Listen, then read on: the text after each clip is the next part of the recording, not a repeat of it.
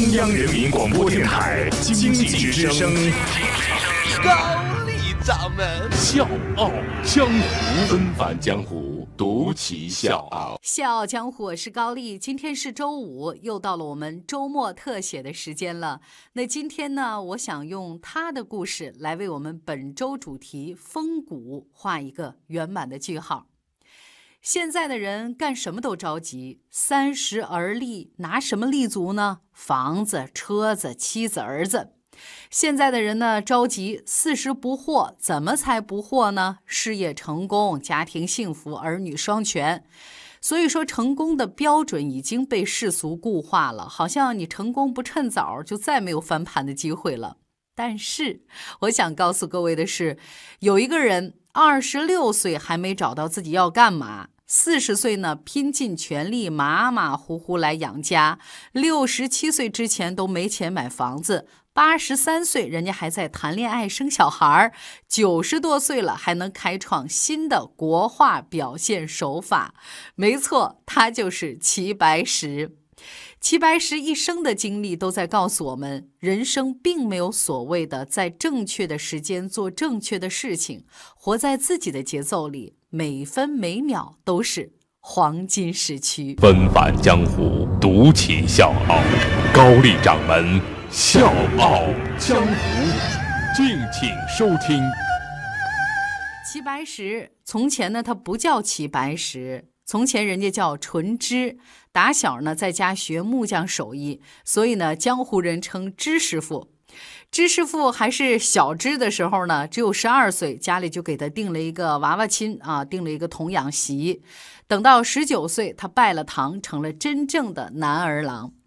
结婚之后呢，芝师傅出去做活儿在主顾家里呢，发现了一本乾隆年间翻刻的《芥子园画谱》。当时他眼睛就亮了，就把这个书借回家，每天收工之后呢，点起松油灯。一幅一幅的来勾画，就齐白石当时那个行为啊，搁咱现在看觉得特不靠谱。你干嘛呀？结了婚你不好好工作挣钱养家，你去搞人那些有钱人玩的那些把戏。好在人家媳妇儿没那么现实，结婚八年和纯之两个人的世界过得挺好，没有养儿的负担，可以尽情的去享受自己的那些爱好。阿芝的无用折腾，朋友看在眼里呢，也有自己的想法，就顺手呢把他介绍给了湘潭画像第一名手肖先生。知师傅呢，于是就变成了知学生，真正走进国画的大门。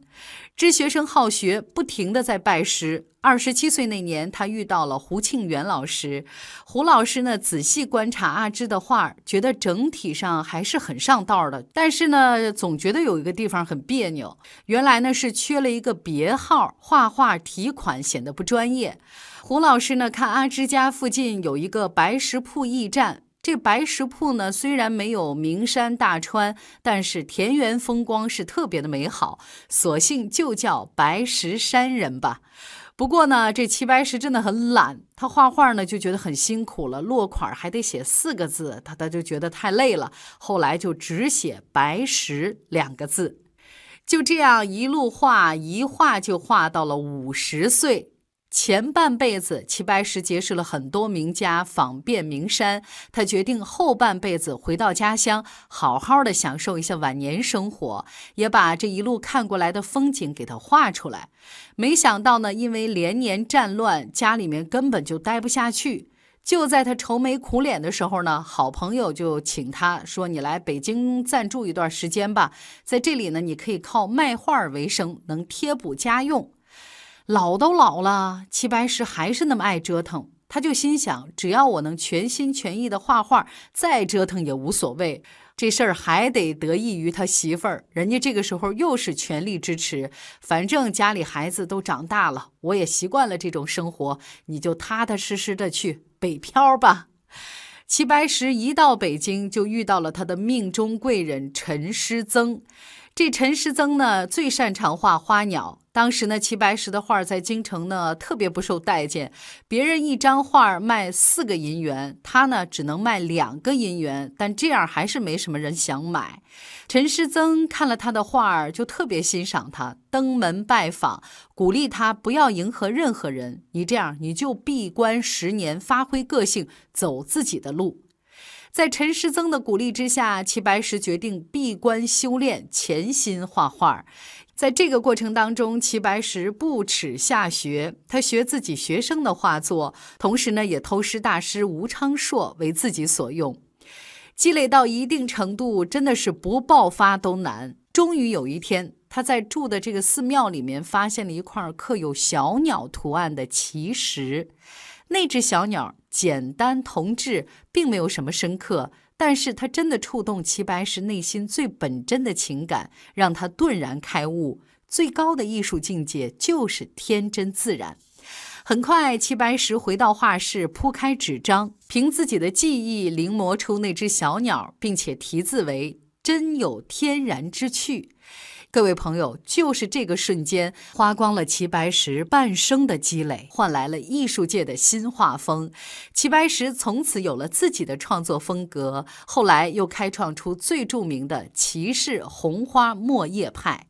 六十六岁那年是齐白石闭关的第十年，而就在这个时候，他结识了人生中最重要的一位。贵人，我是水皮，向你推荐有性格的节目《笑傲江湖》，请在微信公众号搜索“经济之声笑傲江湖”，记得点赞哦。